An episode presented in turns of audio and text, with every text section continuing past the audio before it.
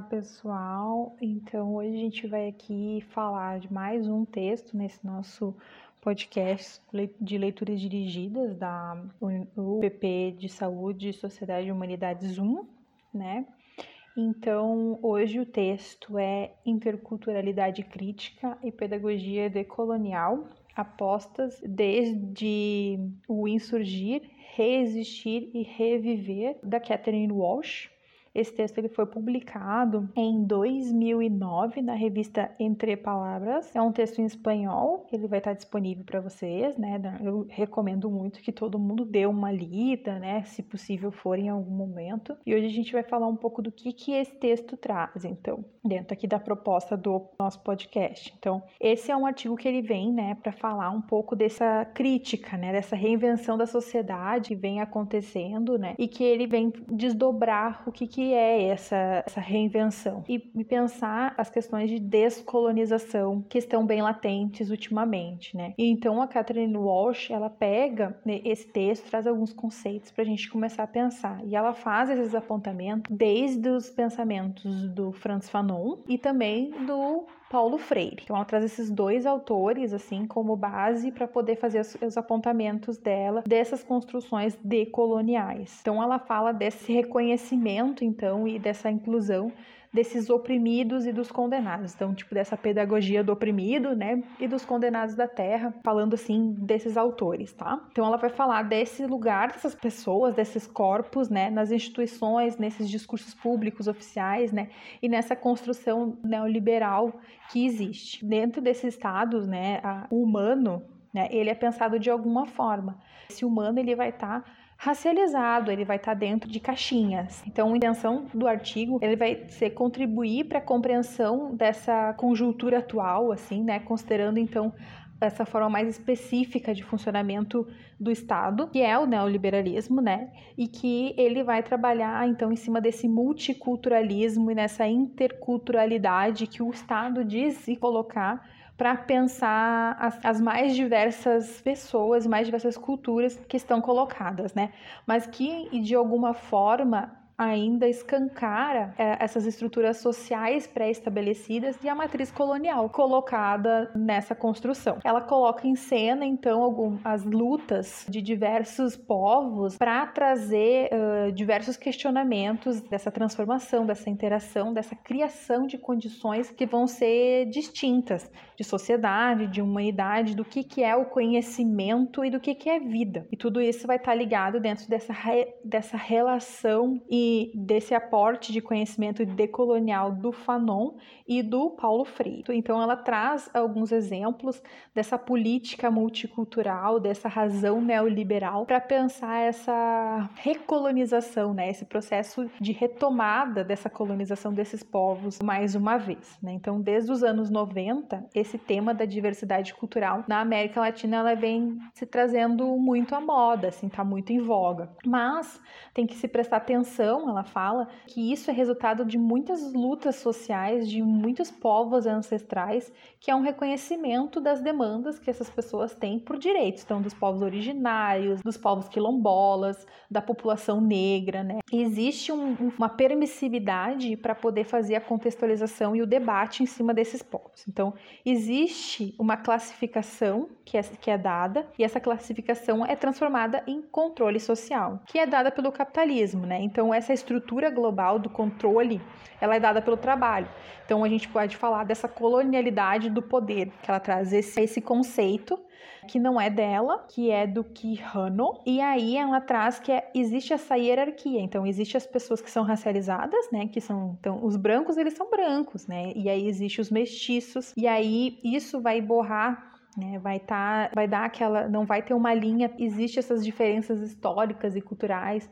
Vai ter os índios e os negros, que vão ser, que vão ser sempre pensadas como identidades comuns e negativas, né? E que aí isso tudo vai crescer e vai construir uma superioridade que vai ser natural, é vai ser dada, né? Ela vai estar tá ali. Então vai ter sempre essas categorias binárias.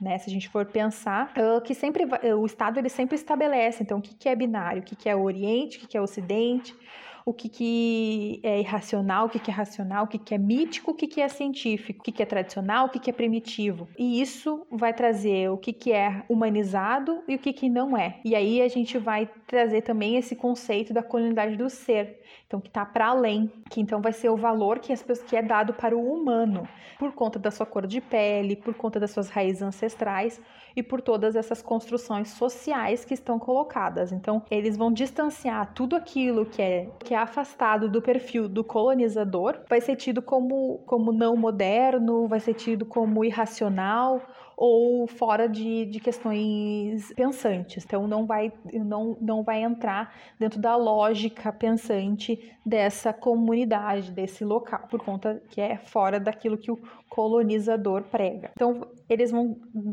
dizimar né, a ideia de que existe uma uma construção cosmológica, né, dentro dessas desses povos afrodescendentes e indígenas. Tudo isso vai ter vai ser colocado nessa distinção binária. Então, para isso é dado e aí o Estado ele coloca isso numa forma de interculturalidade. Essa interculturalidade que é dada, ela vai ser colocada como uma interculturalidade dentro desse discurso neoliberal. Então, se a gente for olhar, é uma interculturalidade que ela uh, obedece algumas regras, né? Ela, as pessoas elas nunca vão, vão receber uma, aquilo que lhes é de direito, é aquilo que é dado pelo Estado. Então as reformas, né? O, o lugar de fala, tudo isso é colocado de uma forma que o Estado oportuniza um espaço para aquelas populações estarem de uma forma muito controlada. Então essa interculturalidade funcional para o Estado. E o que, que a, a Catherine Walsh propõe nesse texto é trazer então a construção de uma interculturalidade crítica, que ela vai estar tá dentro né, desses padrões, vai estar tá dentro dessas construções que são decoloniais que traz o Fanon. Então, o que, que é esse interculturalismo crítico? Então, essa busca por métodos políticos para combater essa assimetria social e a discriminação cultural, que inviabiliza o diálogo com essas pessoas, né? Intercultural autêntico.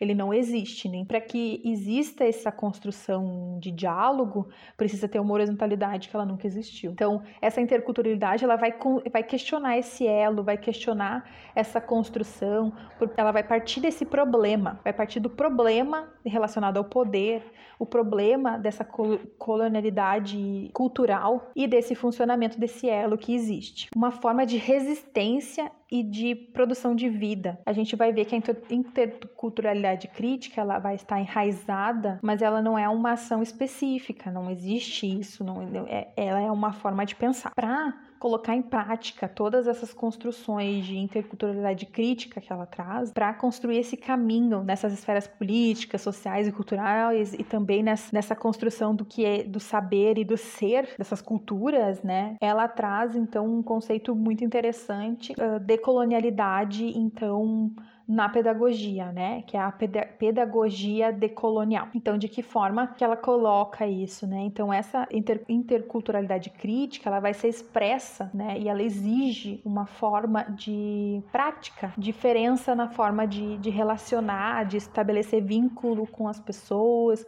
com as formas de poder, e para isso ela vai precisar de processos práticos e condições específicas, né? Então, ela é maior, o sistema educativo, ela é maior que o sistema educativo, ela vai ser maior que essa transmissão de saber que a gente está acostumado, né? A pedagogia decolonial, ela é um projeto, ela é um processo prático, sociopolítico, produtivo, que ela vem transformando então as realidades e subjetividades, histórias e lutas das pessoas, colocando para fora diversas construções que são extremamente importantes. E aí essa pedagogia ela vai dialogar com as lutas desses, dessas construções de orientação decolonial, né, de pensar de onde a gente está falando, quem somos nós e dessa construção epistêmica que não nega as questões culturais e que não nega uh, a importância de todas essas cosmologias. Ela vai ser construída construída em cada espacinho, assim, né? Nas ruas, em todos os lugares. É para além dessas construções de universidade, escola, colégios, etc. A,